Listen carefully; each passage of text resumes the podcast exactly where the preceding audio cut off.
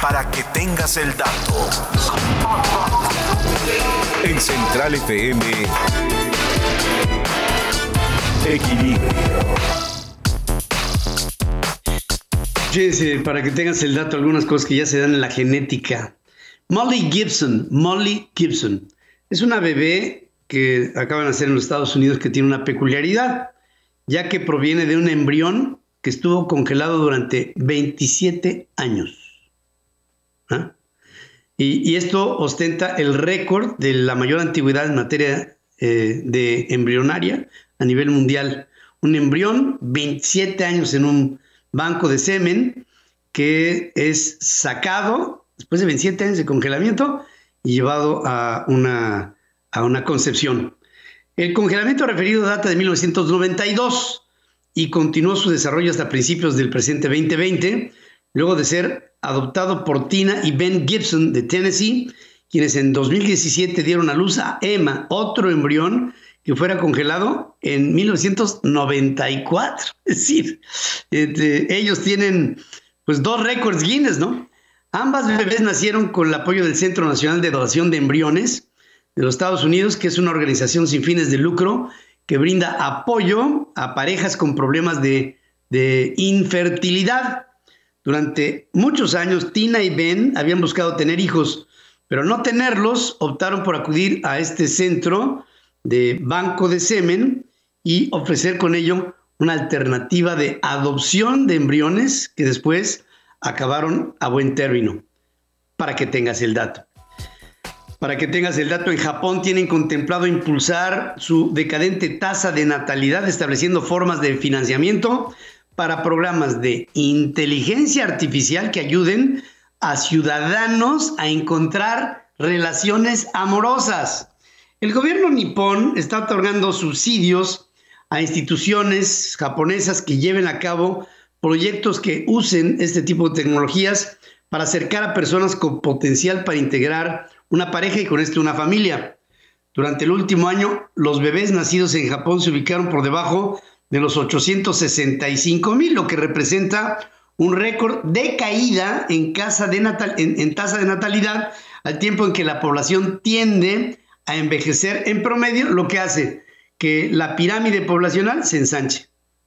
Es decir, que sea, digamos, tienda a ser igual el número de viejos que el número de gente que, que nace. Y esto, en una tasa decreciente, hace que la base sea igual que la punta y entonces tengamos un proceso peligroso de envejecimiento. La tecnología que se impulsa va más allá de lo que hoy abarcan aplicaciones como Tinder están más enfocadas a formar romances de ocasión. Lo que quieren lograr con estos algoritmos es integrar parejas estables y capaces de reproducirse para que tengas el dato. Esto parece un cuento de ciencia ficción.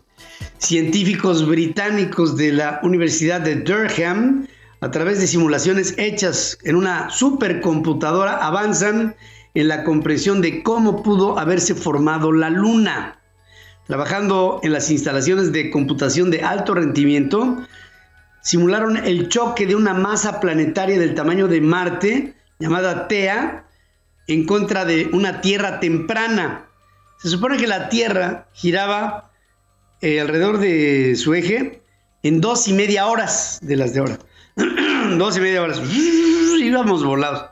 Entonces llega Tea y zúmbale, le pega a la tierra y empieza a ejercer sobre la tierra una eh, bipolaridad entre la gravitación de Tea con algo de fragmentos de la tierra y la tierra.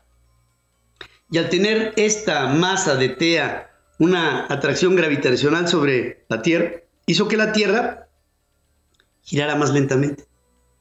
Y pasó de dos y media a 24 horas. Hay otra teoría que decía que girábamos a 8 horas.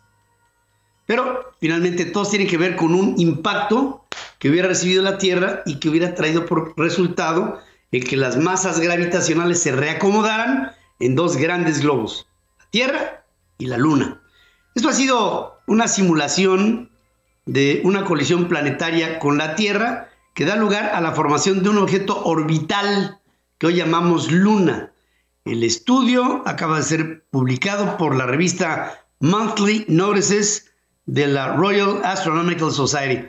Les presenté en Twitter y en Facebook esta formación de la animación que con computadoras se está llevando de una manera muy exitosa en Inglaterra en una eh, dirección de un mexicano que se llama Carlos Frank y que tiene eh, eh, el mandato de la reina Isabel para llevar a cabo simulaciones astronómicas de vanguardia que nos permitan una explicación a los principales fenómenos eh, astronómicos de los que no teníamos hasta ahora ningún tipo de representación física, claro, virtual, a través de computadoras. Para que un saludo a Carlos Frank, allá en Durham, en Inglaterra, para que tengas el dato. Noticias.